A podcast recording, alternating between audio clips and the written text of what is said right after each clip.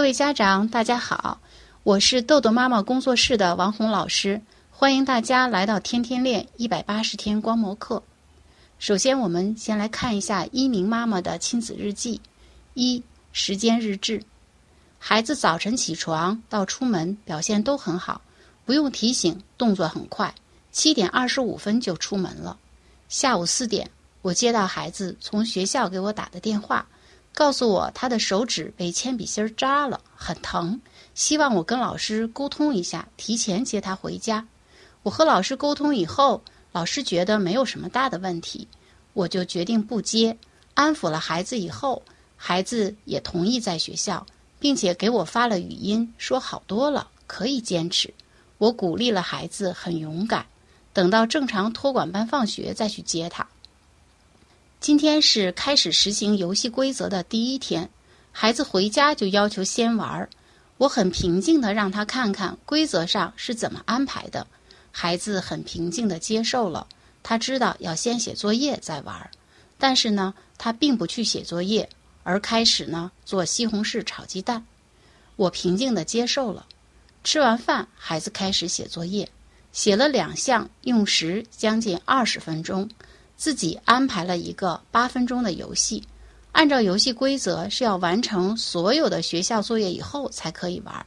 但是呢，我看全部完成作业时间太长，就答应孩子，今天是我们实行游戏规则的第一天，妈妈允许你呢慢慢过渡，明天尽量要按照规则来完成所有的游戏才能玩。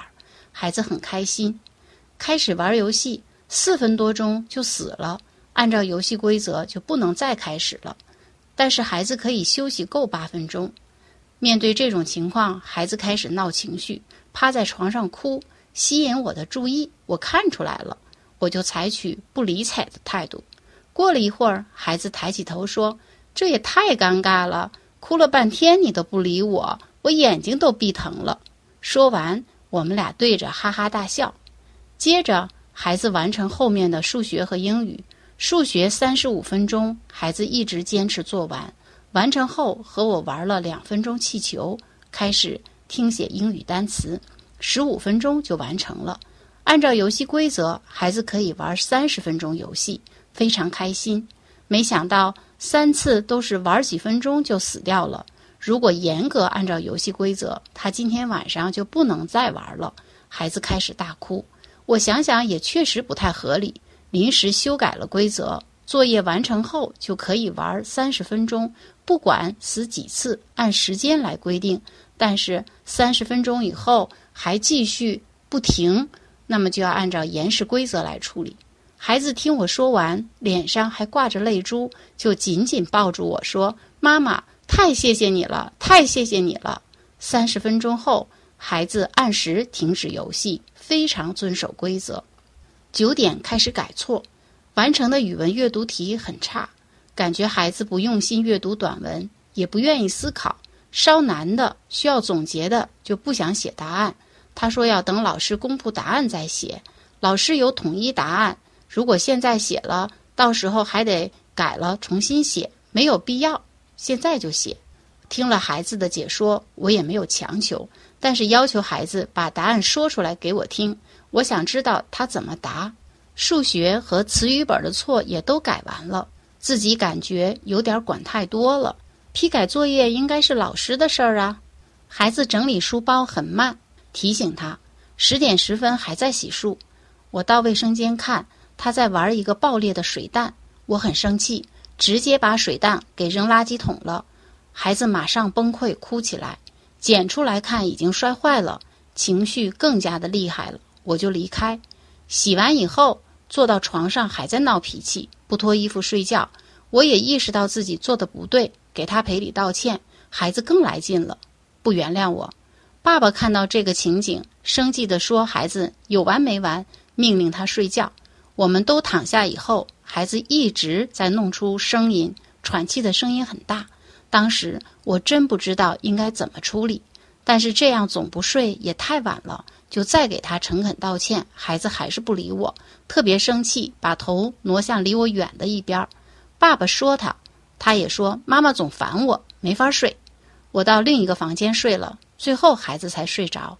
今天早上醒来，孩子继续不理我，我拥抱他，并用我的信息告诉他：当妈妈看见你没有洗漱，还在玩水弹时，妈妈很生气，因为已经很晚了。你再不睡觉，就睡眠不足，影响身体发育。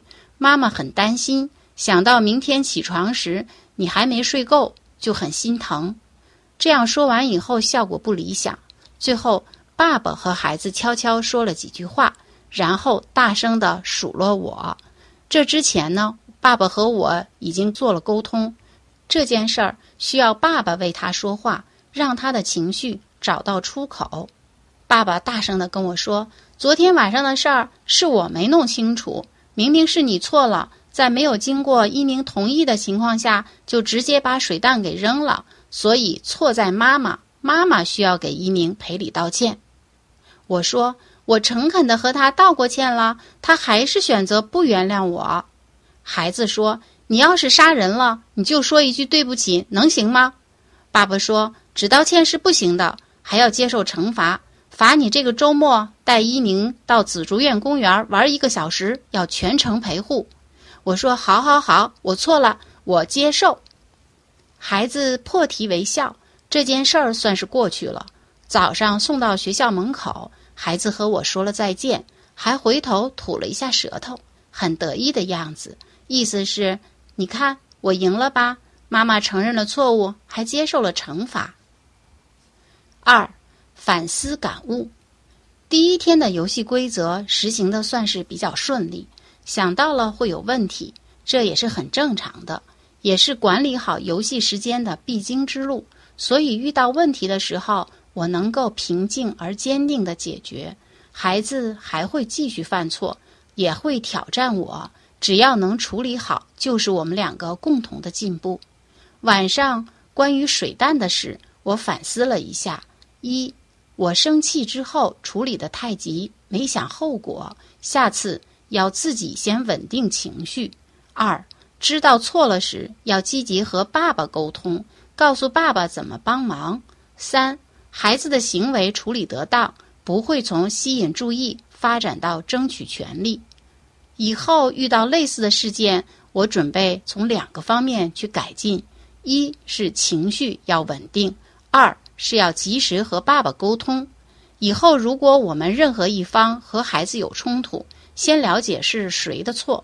如果是孩子错，就都不要理他，让孩子自己平静情绪，认识到自己的错误，他会主动找家长认错。如果不知道错在哪儿，情绪平静后再告诉他错哪儿了，应该怎么做。如果是家长做错了，没错的一方需要和孩子沟通、共情。和他站一队，帮助他平复情绪，再请错的一方赔礼道歉。美颜录一，宝宝早晨继续保持快的风格，起床、穿衣、洗漱、吃饭、出门，每一样都完成的非常的漂亮，真是太棒了。二，宝宝在学校手指被铅笔芯扎伤了，妈妈知道一定很疼，可是你特别勇敢。一直坚持到了托管班放学，并且还告诉妈妈你是怎么克服手指疼痛的。瞬间，你在我心目中就从一个小男孩变成了一个男子汉。三，今天第一天实行游戏规则，宝宝做的很棒，尤其在遵守时间的约定上控制的特别好，完全没有用上我们的延时规则，宝宝的自控力越来越强大了。四。宝宝今天在做数学作业时，做到了头不抬、手不停、嘴不动，特别的专注，一直把这项作业全部做完。你认真学习的形象在妈妈的脑海里不断的浮现，太棒了。从一鸣妈妈的亲子日记中，我们看到，孩子游戏规则实施的第一天还是比较顺利的，就是因为。一名妈妈事先就想到了规则制定以后还是会出现问题的，所以她事先就有了心理准备，保持自己情绪的平静和稳定。那么她面对孩子回家就想玩儿，妈妈呢让孩子看看规则上是怎么写的，孩子平静接受。也就是说，规则的实施呢，既要合理，还要合情，就是合情合理。所以孩子平静接受，说明这一条制定的就比较合适。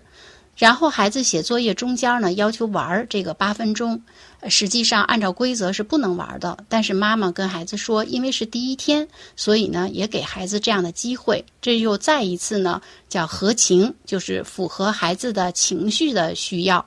然后在孩子作业写完以后呢，啊三十分钟可以玩三十分钟游戏，但是呃死了三次。啊，那么按照规则是不能玩了，所以呢，孩子情绪非常的激烈。那么这一条规定呢，就相对来说就是不合情的，在游戏规则里没有写三十分钟可以玩多少局。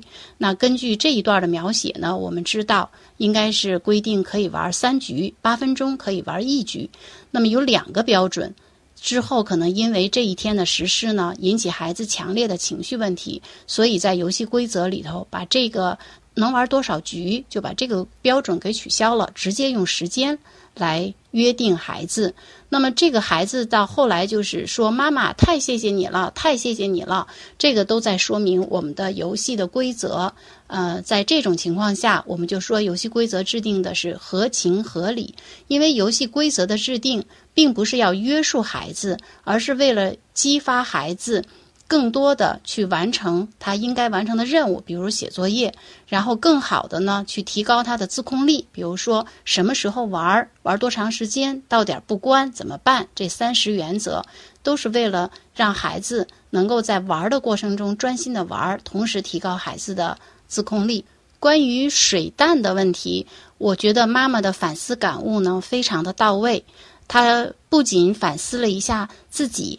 啊，在哪三个方面做的不够好？同时也反思了下一次如何避免类似的事件，既从自己的情绪上开始入手，也做了另一个最重要的一个一个方面，就是跟爸爸约定好，如果一方有冲突，另一方如何来介入，如何来帮助孩子也好，或者另一方家长也好，这三方面如何保持一个平衡。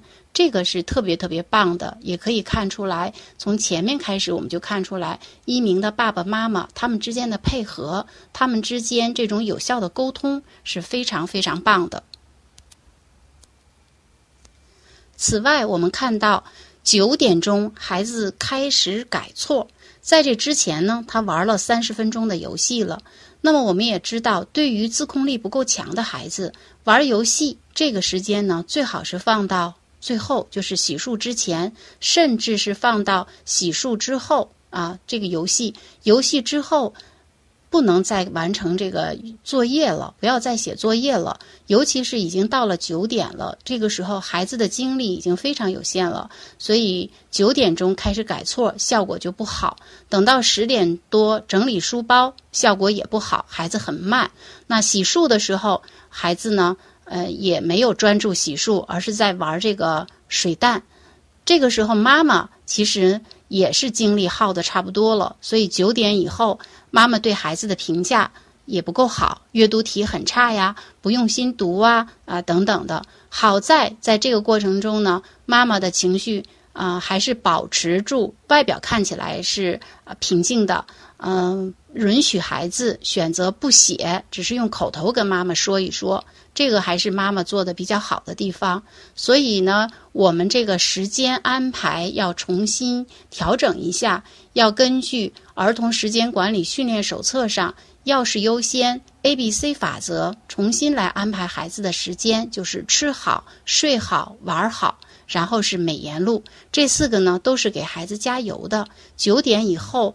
呃，尽可能不要再写作业了，尤其是如果必须要写的话，也要心里有一个准备。此时孩子的工作效率以及妈妈自己的反应都会是一个很不好的一种状态。今天的分享就到这里，更多信息请关注“豆豆妈妈儿童时间管理”公众号。如果你想像一鸣妈妈一样获得老师一对一的训练，请加微信幺三幺二零四四六六七四，再见。